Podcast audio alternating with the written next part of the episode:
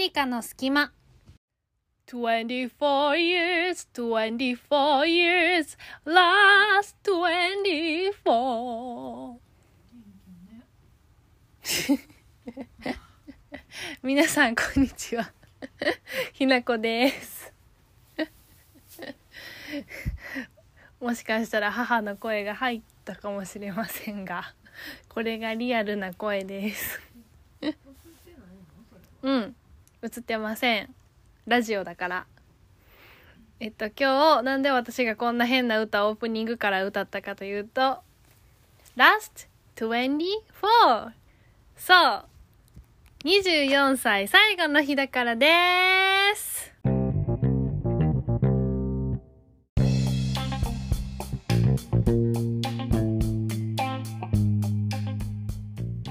24歳。うん。長かったような短かったような。うん短かったかな。まずあれでしょ？新型コロナウイルスが発生してとにかく騒がしくてねそんな豪勢に祝うような余裕もなく24歳がスタートしたような気がします。でもね家族とか身近な大切な人には祝ってもらってすごく幸せなスタートでしたね。うん。そっから私が一番変化したことといえば転職。そう。私転職したんです。もともと経理だったんですけどデザイン会社に就職しました。経理ね本当はやりがいのある職業なんですよ経理。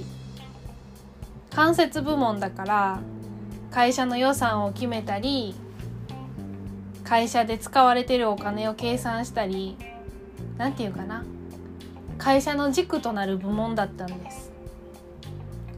だからね会社の人とのね関係もとても良くてすっごく助けられました人に。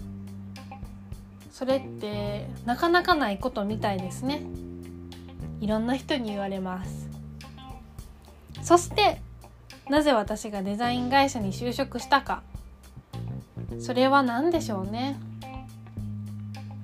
私にとってのやりがいは経理部じゃなかったんですよね。めっちゃ贅沢なこと言ってるかもしれないんですけど聞いてください。私はやっぱりね私のベースはお笑いとダンスなんです。特にお笑い。お笑いは小さい時からもう幼稚園の時からもう生まれた時から大好きで目の前で人を喜ばせて笑わせるとか人を明るくする人を元気にするっていうのがとにかくやりがいに感じています。それをデザイン会社に近いものを感じているんです私は。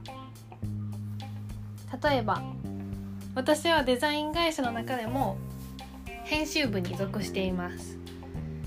先方会社から原稿が届いてそれをうまくまとめて紙面に起こしたりそれとか取材に行ってなんかお店の人にインタビューをしてどうしたらそのお店がよく皆さんに良さが伝わるか？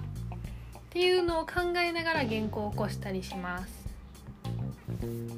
それが私にとってはすごくやりがいで例えばめっちゃおしゃれなカフェに行って取材をしました。それを原稿に起こしてそれでいつかそれが紙面になるんですよ。それが紙面になった時に私が作ったその記事を見た誰かがあおしゃれなカフェ行ってみたいと思って足を運んでまずその時点で誰かの何かのきっかけになってる。そしてそのカフェに行った先には満腹になったりとか美味しいなっていう、まあ、幸せな気持ちになったりとか私がしてる職業は誰かの幸せとか何か足を運ぶきっかけになってる。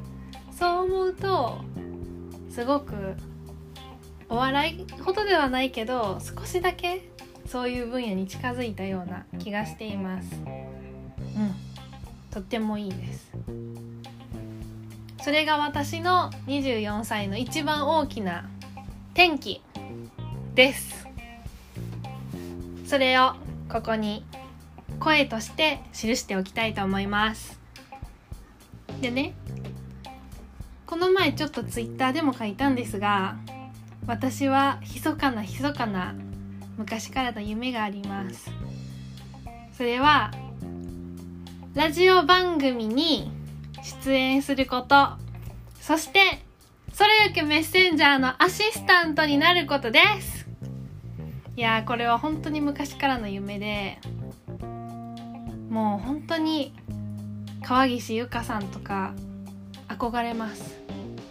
それゆけっていうあの怒鳴りをいつかやってみたいと思いました。うん今まで実はね芸能事務所にオーディション受けたこともあるしラジオがしたくって大阪の在阪キー局在阪キー局受けたこともあります。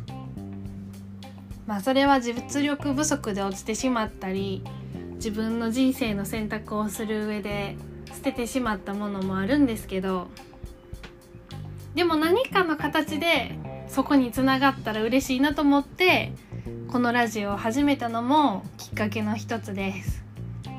だから明日から25歳。まだまだこれからと思ってラジオ配信していきたいと思います。皆さん聞いてくれてどうもありがとう。それじゃあバイバーイ。